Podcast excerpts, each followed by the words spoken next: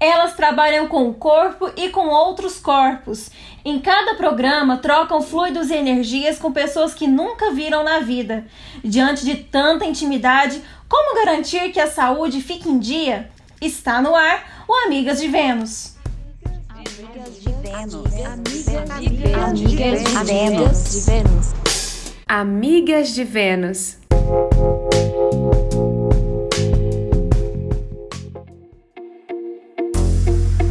Olá, ouvinte! Seja bem-vindo ou bem-vinda ao Amigos de Vênus, uma série de podcasts sobre esse tema polêmico, mas tão importante que é a prostituição no Brasil. Eu sou a Tuila Tashikawa, mas pode me chamar de Tu. E eu sou a Giovana Cavalcante, mas pode me chamar de Gi também, tá? O Amigas de Vênus é fruto de um projeto experimental desenvolvido por nós no curso de jornalismo da Universidade Federal de Uberlândia, a UFO. A gente vai trazer em três episódios bastante informação para você ficar por dentro do assunto. Antes de qualquer coisa, vale destacar que todas as entrevistas do programa foram feitas de forma remota, respeitando todos os cuidados necessários durante a pandemia do novo coronavírus. Exatamente, Twila tudo feito com muita segurança, cada uma em sua casa. E outro aviso importante: sabemos que falar de prostituição ainda é delicado e envolve uma série de preconceitos. Mas aqui é um espaço aberto para uma conversa responsável e com respeito sobre o tema. E nesse episódio, a gente traz uma discussão sobre prostituição e saúde. Vamos falar da saúde das profissionais do sexo, no sentido geral, mas também voltado para a atividade sexual em si. E claro, não tem como deixar de abordar a pandemia.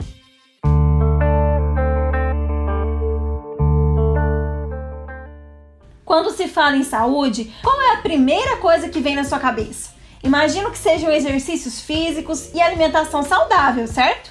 Mas e se eu te disser que cuidar da saúde vai muito além desses dois pontos? Já imagino onde você quer chegar, Gi. Tem que cuidar também da saúde mental, não é? Ela é essencial, Tu, mas tem outra que muitas vezes passa despercebida, apesar de ser tão importante quanto as demais: a saúde sexual. Bem lembrado. E quando a gente pensa na saúde da mulher, é preciso se preocupar com tanta coisa, né? Exames anuais, cuidados diários para não desequilibrar a flora vaginal, atenção a pequenos detalhes como um corrimento diferente. Nem me fale. Eu, por exemplo, faço uma bateria de exames todo ano. Dá um pouco de trabalho e alguns são bem incômodos, mas essa continua sendo a melhor ferramenta de prevenção. Lembrando que nem todo quadro de saúde ou doença apresenta sintomas, né? Sim, Gi. Alguns desequilíbrios de alimentação, por exemplo, podem provocar problemas à saúde íntima da mulher. Eu também fico muito preocupada com essa possibilidade e faço acompanhamento ginecológico sempre que posso. Agora, pensando em quem trabalha com sexo, não dá para não pensar nos efeitos que ter relações com tanta frequência em circunstâncias tão diferentes no dia a dia causam no corpo e também na mente. Vou citar um exemplo. Sabe aquelas pessoas que trabalham descarregando caminhões o dia inteiro? Então, esse tipo de emprego, que envolve o uso da força, gera um baque. Com o tempo, o corpo passa a pedir socorro, principalmente se não tiver um reforço como uma alimentação saudável ou uma atividade física específica para fortalecer os músculos. Bom, o exemplo é bem simples e ilustra algo que, de certa forma, também vale para as trabalhadoras sexuais. Muita gente pode achar que a única preocupação delas está nas doenças ou infecções sexualmente transmissíveis, as DSTs ou ISTs, mas não é bem assim, viu? Para explicar o assunto mais a fundo, convidamos a médica ginecologista Eliane Espíndola, que costuma atender muitas pacientes que estão inseridas na prostituição. Eliane, explica pra gente, quando pensamos em usar o corpo como ferramenta de trabalho, especialmente ao longo de tantos anos ou uma vida inteira, como é que trabalhar com o sexo pode afetar esse corpo? Se a gente hoje for conversar é, sobre saúde feminina, a profissional do sexo ela usa do corpo como um meio de vida. Então a gente sabe que o corpo é um corpo somático, né, e, e que é o corpo físico e mente. Então a gente percebe que há situações diversas e adversas.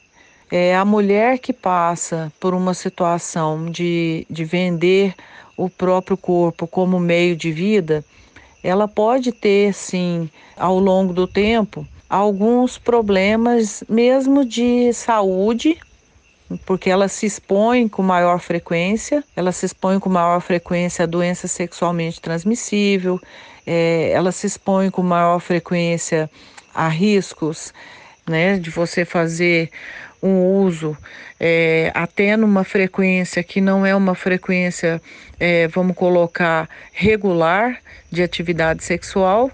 Então, às vezes, ela tem aí 5, 6, 10 parceiros no período de 24 horas.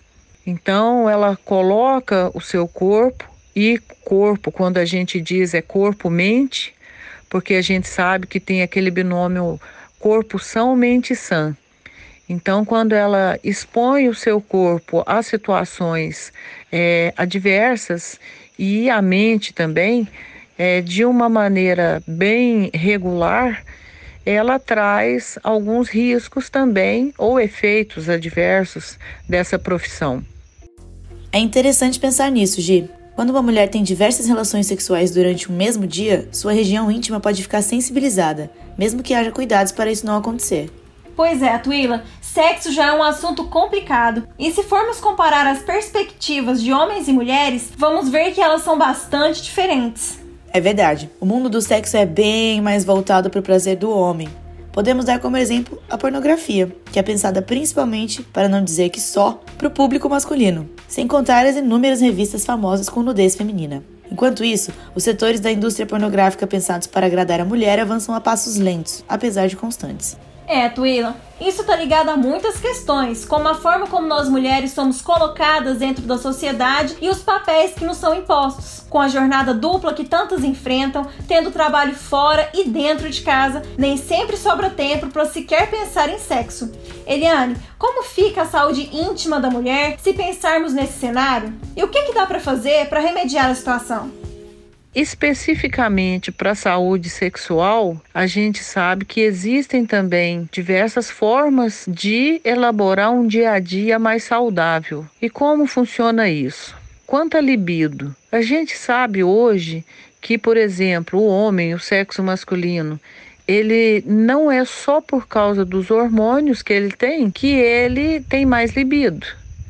A gente sabe, por exemplo, que o homem pensa mais em sexo então, exercícios onde a mulher ela também pense mais em sexo ao longo do dia, eles vão liberar alguns hormônios endógenos e eles vão estimular, de acordo com esse pensamento em sexo, ela também ter a vontade do sexo é, ao longo do dia. Então, tanto a, a saúde física, as condições é, adequadas do uso regular de um bom anticoncepcional ou uma maneira de evitar a gravidez adequada, em que ela se sinta bem, que se sinta confortável, que não traga efeitos colaterais, vão melhorar a libido. E pensar em sexo já é uma maneira de começar a fazer o sexo. Há também exercícios, né, como no pompoarismo, exercícios que vão estimular a musculatura perineal a contrair melhor.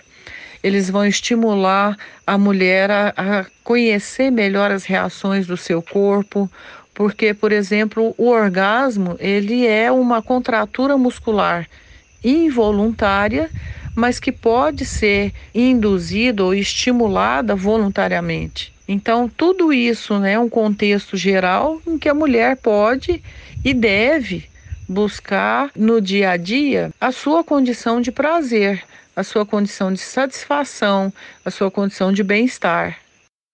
Tá aí uma coisa bacana de se pensar. Você sabe o que é pompoarismo? E os exercícios de Kegel? Se não, a gente explica. Eles envolvem contrações, relaxamentos e outras técnicas físicas específicas que são um reforço enorme para a saúde feminina, não só sexual, mas como um todo. O mais interessante é que você, mulher, pode fazer tudo isso em qualquer momento.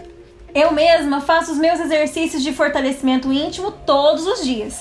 Eles estimulam a circulação, melhoram a elasticidade dos músculos da região e previnem problemas como escape de urina e infecções na bexiga. E tem mais! Eles ainda potencializam nosso prazer no sexo. Pois é, Gi. Quem pratica esses exercícios só tem a ganhar. Falando em prazer no sexo, é legal pensar que ele precisa existir para todos os envolvidos sejam parceiros ou parceiras, não só para uma única pessoa. Eliane, fala um pouco pra gente sobre a importância dessa troca de prazeres. Hoje, se a gente for discutir a importância do sexo na vida, especificamente na vida da mulher, o sexo ele é um complemento de um relacionamento que seja um relacionamento saudável. E hoje a gente tem que analisar também de uma maneira bem mais ampla, é, que é uma maneira onde pode ser envolvidos pessoas do mesmo sexo, pessoas de sexos diferentes, pessoas, na verdade, que se complementam. Então, existe a prática do sexo somente pelo sexo, mas a gente é, observa e sabe que de literatura médica, inclusive, de literatura cultural, né, a gente sabe que o ser humano tem mais sensação de prazer quando não é envolvido ali naquele momento somente a prática física do sexo. Então a gente sabe hoje que sexo é muito importante, sim, mas tem que ser prazeroso para dois, duas pessoas. Então é uma troca. É o seu prazer, é o meu prazer, é o nosso prazer. Tá aí, sexo é sexo, seja pago ou não, com ou sem relacionamento. O importante, como a Eliane diz, é o prazer de todos ou todas. Bom, e quando falamos nas experiências das trabalhadoras sexuais, podemos retomar aquilo que a gente disse lá atrás. Muitas pessoas fazem uma associação injusta entre essas mulheres e infecções que elas supostamente transmitem durante os programas. Isso tudo sem qualquer comprovação científica, né? Dá para acreditar nessa ideia tão ultrapassada e preconceituosa? É um estigma que exclui completamente a individualidade dessas mulheres, como se fosse impensável que elas soubessem preservar o próprio corpo. Isso mesmo. Mas é importante lembrar que esse cuidado depende muito da sociedade em que essa profissional vive. Eliane, explica melhor isso pra gente? Qual é a relação entre o contexto social e a busca de atendimento médico pelas trabalhadoras sexuais? A mulher que é profissional do sexo, de uma maneira geral, quando a gente observa em, em sociedades que oferecem mais educação, mais cultura, mais condição socioeconômica, essa mulher ela tem uma consciência é, de maneira geral, a gente coloca, né, maior talvez da sua condição física e do seu corpo do uso das condições do seu organismo, é, por exemplo, do que uma adolescente. E por que que a gente observa isso? Quando hoje uma mulher que é profissional do sexo, ela vai consultar lá no meu consultório, por exemplo, ela tenha consciência de que ela tem que manter o corpo saudável, funcionando bem, porque aquele é um instrumento de trabalho para ela. É, ela tem uma consciência geral e um conhecimento bom das doenças sexualmente transmissíveis. Ela tem também um controle dos métodos anticoncepcionais e ela está bem consciente se ela quer um método anticoncepcional de longa duração, de que maneira vai ser oral ou injetável, ou, é, um anel vaginal, um adesivo, seja ele qual for. Mas ela sabe por que período que ela quer aquele método, das reações adversas que o método pode trazer, e ela escolhe com muita consciência o que ela quer para aquele momento da vida dela. Então, a profissional do sexo, ela vai periodicamente ao médico, ela faz os exames de maneira adequada, ela tem a sua prevenção de doença sexualmente transmissível como um primeiro plano. Então, essa mulher ela tem uma consciência, ela já vai com a determinação de cuidar da sua saúde. As mulheres que tiram seu sustento do sexo podem ser tão ou mais cuidadosas com o corpo do que qualquer outra de nós. Afinal, essa é a ferramenta de trabalho delas, então elas precisam estar sempre saudáveis para exercer seu ofício.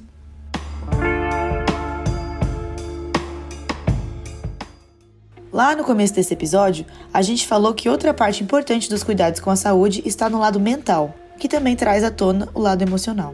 O assunto é urgente para todo mundo, né, Tu? Só que para as trabalhadoras sexuais que lidam com tanta gente de forma tão íntima diariamente, ele é ainda mais necessário. Isso mesmo, Gi. Se já é difícil pra gente conseguir lidar com os desabafos dos nossos amigos, familiares e de outras pessoas próximas, eu nem imagino que elas devem ouvir o dia inteiro. Pois é. E Eliane, retomando aquela questão do corpo somático, isso também entra um pouco no acompanhamento ginecológico que você faz com suas pacientes que são trabalhadoras sexuais, né? Mas e os efeitos que podem surgir no lado emocional, principalmente quando não há tanto cuidado nesse sentido? faz parte sim uma abordagem da necessidade de manter a saúde mente e corpo de colocar prioridades na vida, como aonde que eu quero ir, aonde eu vou chegar, por quanto tempo eu tenho essas metas de vida. Isso é muito importante. E colocar de maneira geral que o hoje passa, mas tem um futuro. Se hoje eu estou utilizando o corpo de uma maneira exaustiva, ele vai ter um gasto também mais acelerado. E que a idade chega. A idade vem e cobra é, a manutenção desse corpo físico. Então, não no sentido necessariamente de uma máquina, né? É como é, qualquer outra máquina que você usa muito e desgasta somente, mas que vai vir acompanhado também das consequências emocionais desse trabalho. Então, a profissional do sexo vai ter sequelas, né? Então, ela precisa ter a consciência disso tudo. Falando na preocupação com a saúde, não temos como deixar de lado a maior preocupação do mundo nesse último ano: a pandemia do novo coronavírus. Muitas profissionais do sexo não pararam de trabalhar e no que elas fazem não tem como ter o distanciamento recomendado, né? Elas estão sujeitas à exposição ao vírus todos os dias, a cada cliente que atendem. Você tocou em um ponto interessante, Gi. A gente sabe que essas profissionais precisam ter contato com seus clientes. E de uns tempos para cá, a categoria tem tentado reivindicar o direito à vacina da Covid-19 para se proteger. É o caso da Associação das Prostitutas de Minas Gerais, a APROSMIG, que luta por essa prioridade por considerar as trabalhadoras sexuais profissionais da área de saúde. Essa situação é bem delicada e não tem uma resposta concreta. Mas Eliane, você que tem contato com a área da saúde, o que acha dessa reivindicação das profissionais do sexo pela vacina? Hoje o planeta inteiro atravessa por uma situação de pandemia, que é uma situação inusitada, é uma situação grave e é uma situação é, diferente de outros problemas que nós já passamos, aonde se podia fazer algum tipo de prevenção. Na pandemia, isso não aconteceu, porque é uma situação nova, desconhecida e sem armas ou ferramentas para a gente enfrentar. O grupo das profissionais do sexo, é, como todos os outros, também foi atingido porque hoje, quando a situação financeira é, fica difícil, a primeira coisa que se corta são os benefícios. E talvez o principal benefício que a gente tenha seja é, um plano de saúde. Então, as pessoas sem um plano de saúde, elas ficam expostas somente ao sistema de saúde público e que já não suporta e não comporta é, a demanda. E aí, nesse momento de uma pandemia, a situação fica pior ainda. Então, a profissional do sexo que fazia seu exame regularmente, ela viu acontecer uma queda no número dos atendimentos dela, né, do trabalho dela. Ela viu, por exemplo, acontecer a perda de um plano de saúde que ela tinha, não tem mais. Então, é, isso faz com que elas também se exponham a mais riscos. É, o controle de saúde nessa situação ele fica deficitário. O grupo dos profissionais do sexo tem, como várias outras categorias, reivindicado a vacina sendo o grupo prioritário. Mas o que acontece? É, a vacina também é uma situação nova, é um produto novo no mercado e as demandas são imensas. A saúde da mulher abrange muito mais coisas do que a gente imaginava, certo? Pois é, Gi. Todo tipo de acompanhamento, do ginecológico ao psicológico, é tão importante quanto os exames de rotina que todos e todas fazemos, como de sangue, de urina e tantos outros mais. E não só para prevenir ou tratar, mas para melhorar a saúde sexual e íntima, que muitas mulheres sequer sabem que tem como melhorar. E muito, além de desmistificar muita coisa, claro. Isso sem contar que cuidar da saúde em todos os sentidos é questão de amor próprio. Bem, encerramos aqui mais um episódio do Amigas de Vênus. Queremos agradecer a participação da ginecologista Eliane Espíndola. Eliane, obrigada por guardar esse horário para fazer uma consultinha rápida com a gente e esclarecer mais um pouco sobre a nossa saúde. Agradecemos também a você, ouvinte, pela companhia. Continue com Amigas para se informar e ficar mais por dentro das facetas da prostituição. Queremos também convidar você a conferir o livro-reportagem Filhas de Vênus Histórias de quem faz do sexo seu ganha-pão, que eu, a Gi e a nossa equipe produzimos para reunir relatos incríveis de mulheres que trabalham há anos da prostituição. Ele vai estar disponível nas principais plataformas digitais a partir de junho. Não perca!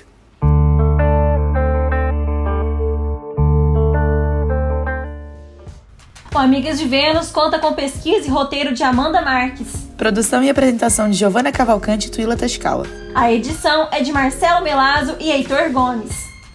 E a orientação fica com as professoras Cristiane Pitanga Serafim e Ana Cristina Spanenberg, do curso de jornalismo da Universidade Federal de Berlândia. Obrigada e até a próxima. Nos vemos em breve. Tchau! Você ouviu Amigas de Vênus. Thank you.